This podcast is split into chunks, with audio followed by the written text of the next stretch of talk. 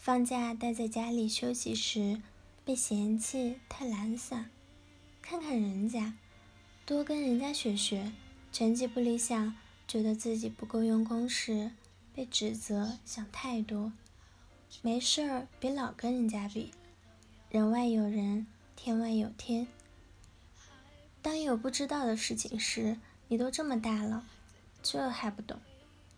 想要提出自己的见解时，你这么点年纪，你懂啥？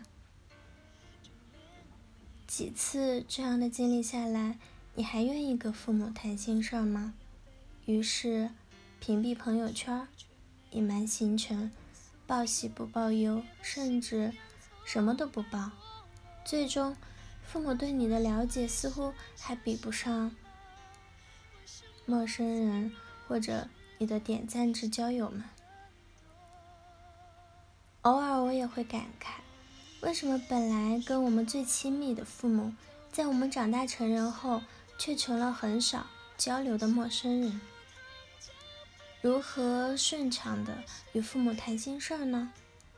似乎很难提出这个问题的解决方法，因为从上面的分析来看，首先应该改变的是父母。而不是我们自己。但是每次提到为什么不愿意跟父母谈心事的问题，总会有人说：何必非要跟父母谈呢？跟三观契合的朋友们谈不就够了吗？我也一度抱有这样的想法，因为我也很难跟父母分享我的心事儿。我有一次跟朋友说，每次跟爸爸打电话。一旦超过五分钟，或者说到深一点的话题时，就觉得分分钟要吵起来了。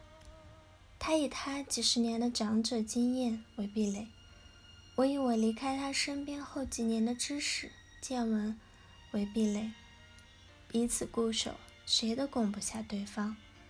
而他说，我倒是觉得，我们跟父辈各有各的生活和经验，在各自。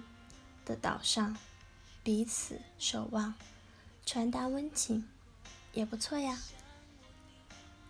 我说的是攻下对方，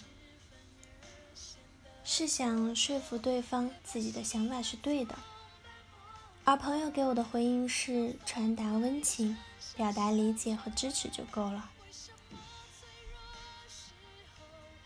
心理咨询中有一种万金油似的技巧，叫做。无条件积极关注。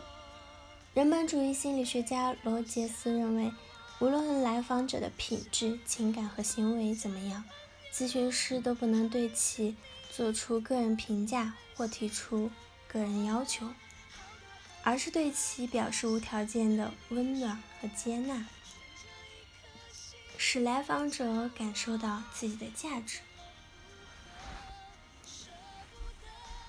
说起来好像很简单，但是在日常交流中，放下条件、无条件的关注与接纳，并没有我们想的那么容易。